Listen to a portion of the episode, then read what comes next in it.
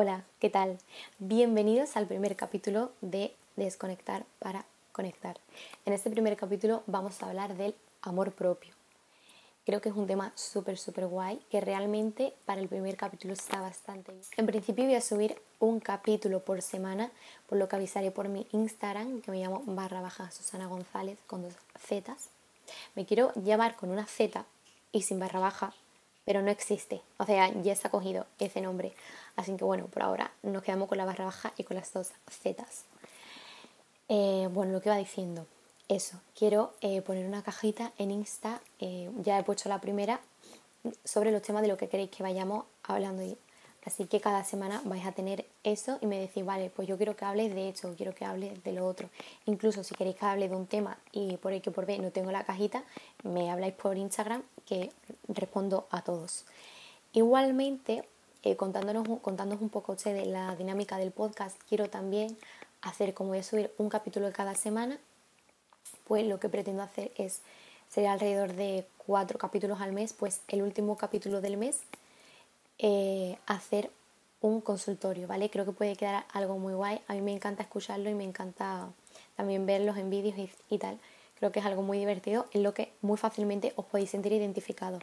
Esto igualmente eh, tenéis algo de lo que me queréis contar, me habláis por Insta, me decís, mira, pues esto, eso y eso, y yo como que lo voy recolectando todo y ya para tener el último capítulo hacemos el, consultorio. Así que bueno, creo que esta más o menos es la dinámica del podcast que no me dejo nada, como ya he dicho, un capítulo a la semana en el que pondré en mi Instagram barra baja Susana González con dos zetas eh, una cajita para la que me digáis de qué temas queréis que hable y también el último, el último podcast del mes, un consultorio. Creo que esto es resumidamente todo lo que he dicho. Así que bueno, no me enrollo más y vamos con el capítulo. Vale, ¿qué es el amor propio, no? Vale, pues para mí, o sea, todo esto es desde mi opinión, etcétera, ¿vale? El amor propio básicamente lo podemos eh, asemejar a la salud mental, ¿no? Sí es verdad que la salud mental a día de hoy sí que tiene bastante visibilidad, que está como más conocido, pero igualmente sigue siendo un, un mundo bastante opaco, ¿no? Al final para tener el 100% de la salud tienes que tener el 100% de la salud mental y el 100% de la salud física. Si una de esas dos te falla, pues eh, lo que es la salud en general no la vas a tener entera porque claro, una de las como de los dos pilares te está fallando. Si es verdad que por ejemplo los cambios físicos no solo que son más visibles, pero es que además eh, en general son aceptados mejor. Por ejemplo, eh, una persona que va al gimnasio eh, se aprecia más porque obviamente es lo de fuera, pero eh, lo que llama realmente la atención es que eh, son como aceptados mejor, ¿no? Buah, estás más fuerte, tienes más músculo, estás más X, ¿no? Se acepta, sea cual sea el cambio, se acepta.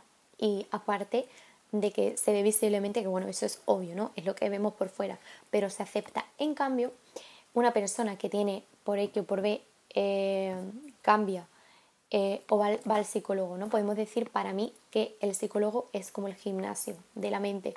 Está mal visto, está mal, no está mal visto a día de hoy, pero sí es verdad que sigue estando bastante opaco. Que hay, hay gente que va al gimnasio por gusto, pues hay gente que si se puede permitir ir al psicólogo. Creo yo sanamente de que todo el mundo deberíamos ir alguna vez al psicólogo alguna vez en nuestra vida.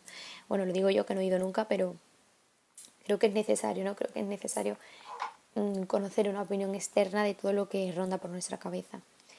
Entonces es eso, ¿no? Es que es muy fuerte que a día de hoy eh, el psicólogo, que como he dicho antes, el gimnasio de la mente no esté tan bien visto como el, gimnasio de la parte exterior. Y además es verdad que los cambios internos, eh, pongo ejemplo, por ejemplo, eh, una persona que salía con un grupo de amigos y se ha dado cuenta que en ese grupo de amigos realmente lo que hace es más restarle que sumarle decide cambiar su rumbo, decide hacer planes, por ejemplo, sola. En el momento en el que cambia una persona, se le tacha de, buah, ha cambiado, pero realmente creo que es algo bueno, ¿no? Cambiar. A mí no me gustaría tener la misma mentalidad que tenía con 15 años que tengo ahora, porque algo no anda bien. Si no cambiamos, realmente es porque algo no anda bien. Así que bueno, es necesario tener el 100% de ambos pilares, tanto físico como mental, para poder tener salud. Por eso para mí tener amor propio es eh, tener salud, no sé cómo lo veréis, cómo lo veréis vosotros, porque este influye tanto en la parte mental, ¿no? Si no tienes amor propio, pues es verdad que te puedes estar más desanimado, te puedes sentir inseguro, etcétera. Pero es que además a la parte física también te la puede dañar de decir, wow, pues quiero comer más, wow, pues quiero comer menos, ¿no? Igualmente eh, tiene tanto poder en nuestra mente que puede influir en ambas ramas. Obviamente eh, es difícil, ¿no? Trabajar el amor propio. Yo creo que, bueno, yo empecé a, darme cuenta de que algo no iba bien, que esto lo hablaré ahora en la segunda parte del podcast, de cómo hice yo para, bueno, cambiar esta mentalidad. Mm, yo puedo decir que he tardado alrededor, con, obviamente con sumas y bajadas, eh, de varios meses, o sea, a lo largo ya ya, ya os contaré. Pero sí es verdad que una vez que lo conoces, una vez que tú dices, Buah, pues me voy a tomar un café con el amor propio, lo voy a interiorizar, es verdad que una vez que llegas ahí, como que no quieres volver a separarte, no quieres volver a separarte de él. Básicamente es que te invade. Sí es verdad que mucha gente confunde el amor propio con el ego. Para mí esos dos no es lo mismo, ¿vale? El amor propio básicamente lo he dicho, es como un pilar para como que tener la salud, para tener como ese apoyo, esta almohadilla que cuando te cae te va a rescatar y el ego más bien podemos decir que es como otra cosa diferente de lo que podemos hablar en, otro podcast. El ego sí es verdad que puede rozar la toxicidad. Podemos decir eh, que el ego es como un amor propio excesivo, ¿vale? Como muy, muy, muy, muy, muy excesivo, ¿vale? En cambio, el amor propio como tal es básicamente un mecanismo, ¿vale? Un mecanismo que eh, nos hace no solo querernos a nosotros mismos, sino también poder ser capaces de quererlo, de querernos eh, a nosotros y de querer a los demás.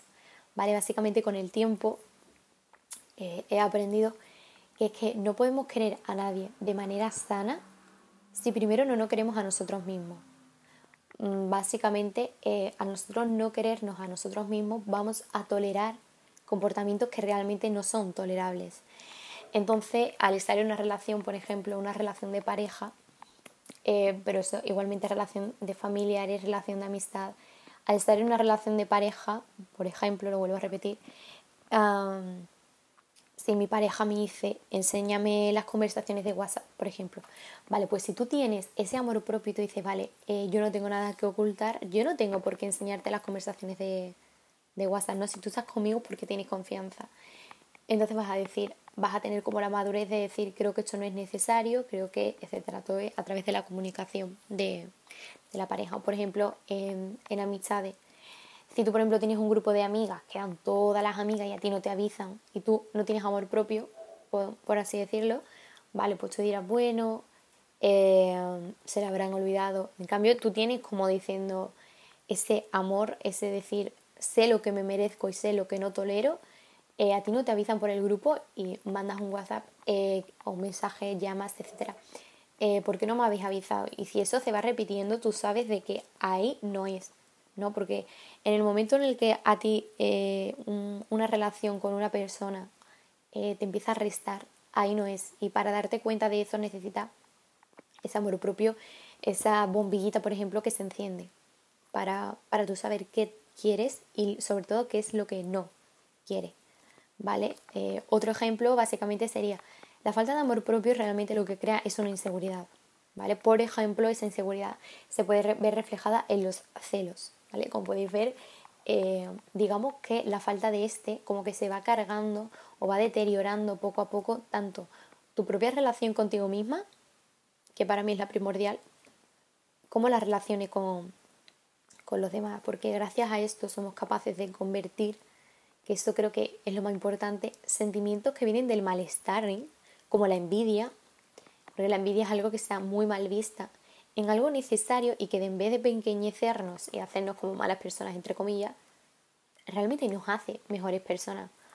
Eh, yo creo que la envidia es necesaria. O sea, si no tuviéramos envidia, yo creo que no aspiraríamos realmente a nada. Obviamente aquí está la diferencia de la envidia normal y corriente y la envidia sana. Eh, una envidia mala te corroe y una envidia mala viene desde la, desde la rabia, ¿no?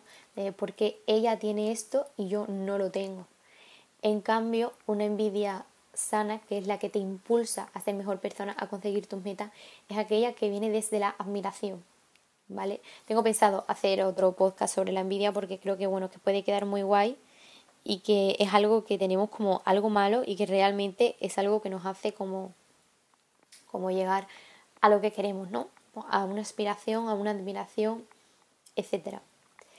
Vale, podemos decir que hemos concluido como la primera parte de qué es el amor propio realmente, eh, un poco de introducción, por qué es tan importante tenerlo, etc. Y ahora, en esta segunda parte, eh, os voy a contar un poco eh, qué es lo que podéis hacer para trabajar en esto, cuánto tiempo es importante estar centrado en, como en este proceso y sobre todo qué hice yo, ¿no? Porque al fin y al cabo, eh, si quiero hablar de algo y si quiero concienciar de algo, eh, lo mejor que puedo dar es mi experiencia, ¿no?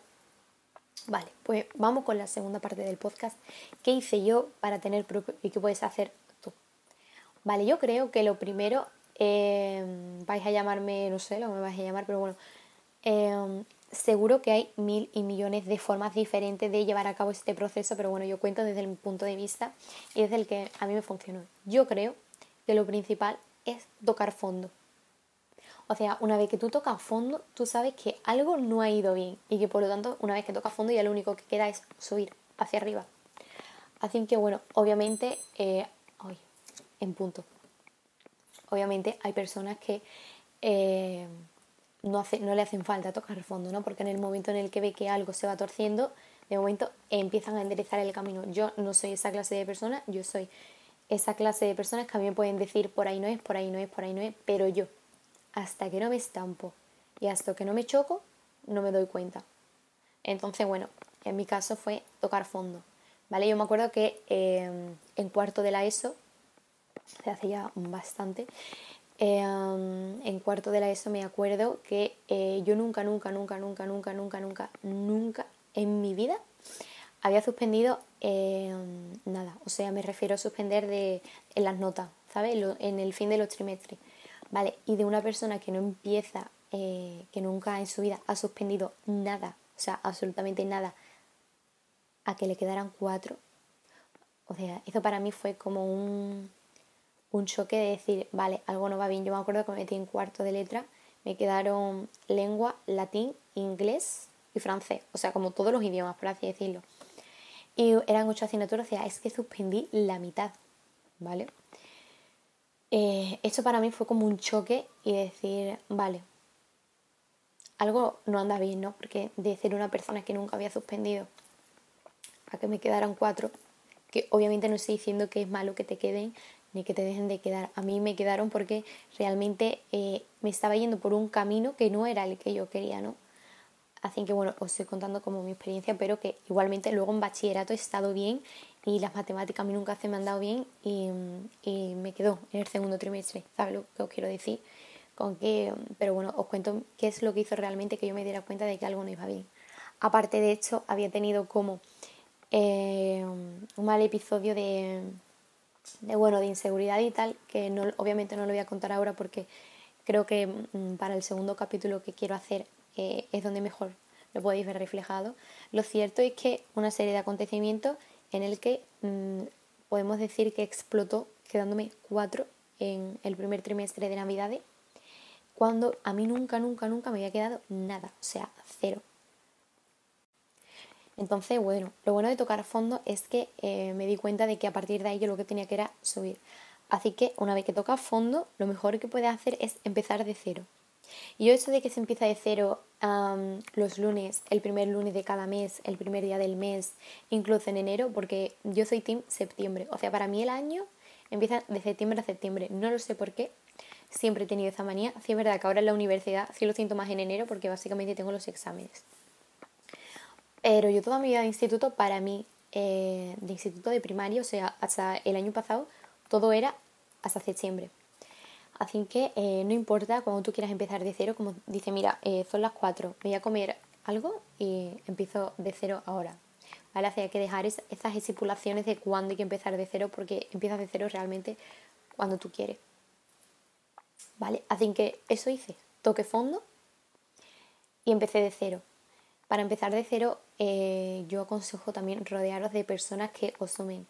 Eh, yo por suerte tenía mi familia que eh, lo único que hicieron fue apoyarme, impulsarme, decir, venga, no pasa nada, vamos a ayudarte, ¿no? Creo que soy la persona más afortunada del mundo en ese aspecto, porque sin ellos realmente yo no pudiera haber, haber ido poco a poco evolucionando. Así que bueno, eso hice realmente.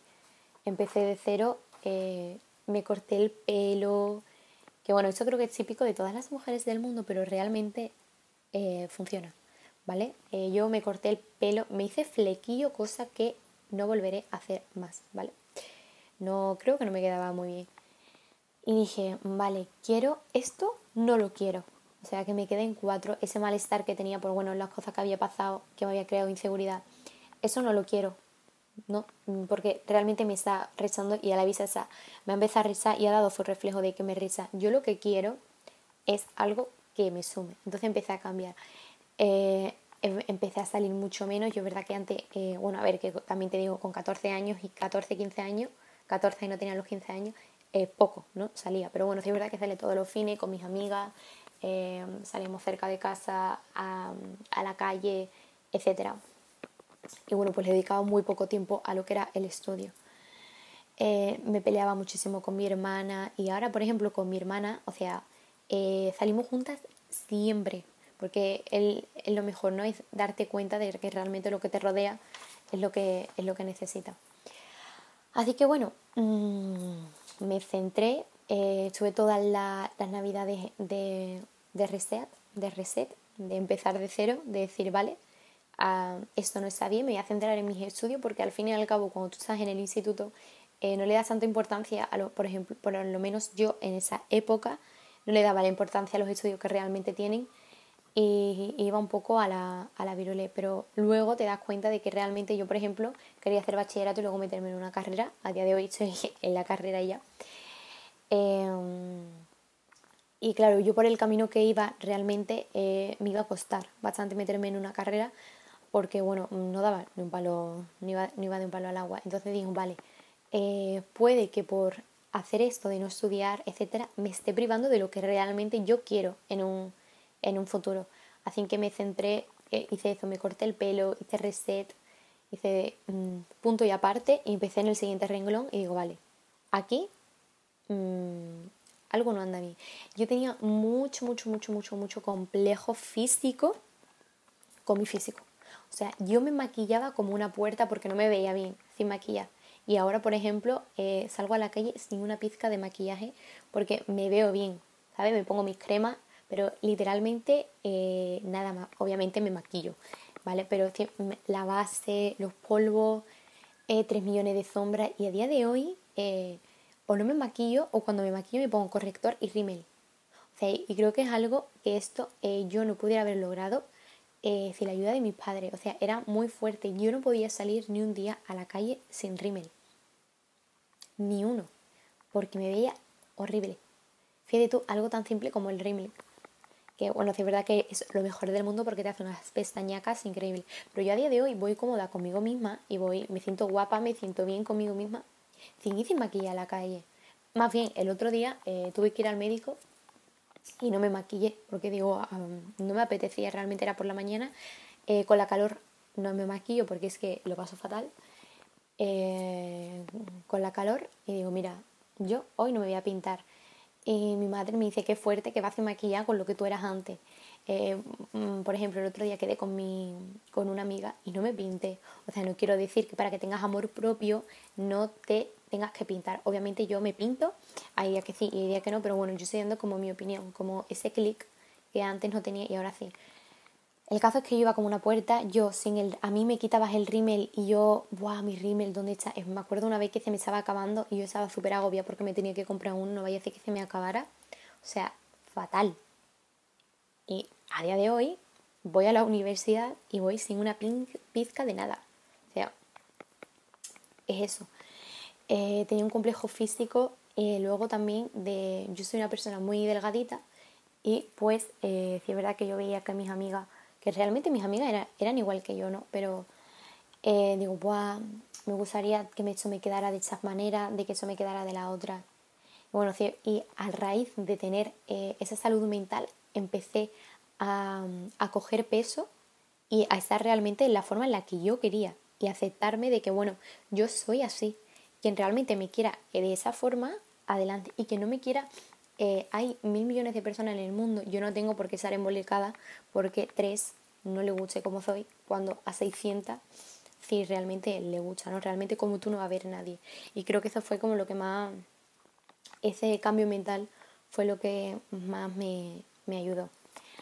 Lo siguiente también que hice fue como priorizar a quién le dedico mi tiempo. Eh, yo antes siempre he sido de aceptar cualquier plan. O sea, a todo le decía, ven, con venganita, venga, vale, con fulanita, venga, vale, salimos, salimos, salimos. A día de hoy, mmm, los amigos que tengo los cuento con los dedos de una mano y creo que es lo mejor del mundo porque realmente decides tú de quién rodearte. Y si un día no me apetece ir a un plan, o sea, se lo digo, digo, mira, eh, hoy no me apetece, me quiero quedar en casa. O hoy tengo que hacer esto, si es que lo tengo que hacer, ¿no? Antes sí es verdad que como priorizaba hacer cualquier plan, aunque no me apeteciese, aunque no me apeteciese, yo digo, venga, vale, esto, como lo hacen mis amigas, pues yo también. Y aprender a priorizar eh, como a qué le dedicas tu tiempo, creo que también te hace sumar. Entonces, como que todo esto, realmente, esto de, bueno, em, eh, hizo que yo dijera, vale, eso sí es lo que quiero. Esto sí es lo que yo quiero ir logrando. Y poco a poco eh, aprobé las cuatro asignaturas en el siguiente trimestre. O sea, creo que fui la persona que más recuperó de, un trimestre a otro. O sea, que eso me hizo sentir súper... Buah, lo conseguí, ¿no? Por así decirlo. Y creo que todas estas, todo lo malo que te pase es por algo, ¿no? Realmente aprendemos de todo. Si eh, algo malo te ocurre es porque tiene una enseñanza y a la vista. A mí por lo menos todo lo que me ha ido ocurriendo, eh, que en el principio creía que era el fin del mundo, luego me he dado cuenta de que lo que he hecho es aprender de, ello. Más, aprendemos más de lo malo que de lo, que de lo bueno. Y pues este cúmulo de cosas que me hizo suspender y tal, me hizo pues lograr todo lo que os he contado, ¿no? Lo de poder salir a la calle sin maquillaje, lo de verme bien con cualquier tipo de ropa. Al verte tú bien mentalmente, te vas a ver bien físicamente, eso es increíble, pero cierto. Empecé a priorizar con quién eh, gastar mi tiempo, al, que ya no sería gastar tiempo, ya sería invertir el tiempo, ¿vale? Podemos decir que dejé de gastar el tiempo a invertirlo en personas que sí me sumara, porque me estaba dando cuenta que con quien yo invertía el tiempo, en ese caso gastaba el tiempo, lo que hacía era crearme una serie de inseguridades por la forma en las que tenían de hacer X o, comentarios, etcétera, que realmente me estaban haciendo mal. Entonces, eh, al yo ver que como que me separaba, invertía el tiempo en otra cosa, me estaba yendo bien, es cuando yo me di cuenta de que dije, vale, merezco esto y a partir de ahí es cuando podemos decir el amor propio fue creciendo, merezco esto, al yo saber lo que merecía y cómo dejar de lado estas inseguridades, me empecé a ver bien con todo y, y dije, vale, eso es lo que yo quiero. Y a día de hoy, obviamente, he tenido como mis más y mis menos, mis mejores rayas, mis peores rayas, pero podemos decir que desde entonces eh, mi forma de pensar y de todo ha dado un cambio gigantesco. Así que bueno, a modo de conclusión, ¿vale? Quiero contaros de que mm, yo no creo en el amor propio como algo físico, ¿vale? Yo lo relaciono como con la seguridad, ¿vale? Con un estado mental, un estado que te logra alcanzar la paz y que bueno, que es amplio, tan, tan, tan amplio que por eso lo he elegido como el primer capítulo del podcast como he dicho antes, abarca todos los temas de los que yo quería hablar. Así que bueno, espero que os haya gustado. Por supuesto, eh, si lo escucháis y tenéis cualquier duda, eh, no dudéis en hablarme. O soy vuestra amiga, os voy a responder. Em, si queréis que hable de algo, como he dicho al principio, me lo decís también. Si queréis que sobre el consultorio que haremos al final del mes, me lo decís también. Y bueno, creo que eso ha sido todo. Creo, espero que me haya explicado bien que os haya ayudado, que os haya entretenido, pero sobre todo que os haya hecho desconectar para conectar con vosotros mismos. Así que un beso y nos vemos la semana que viene.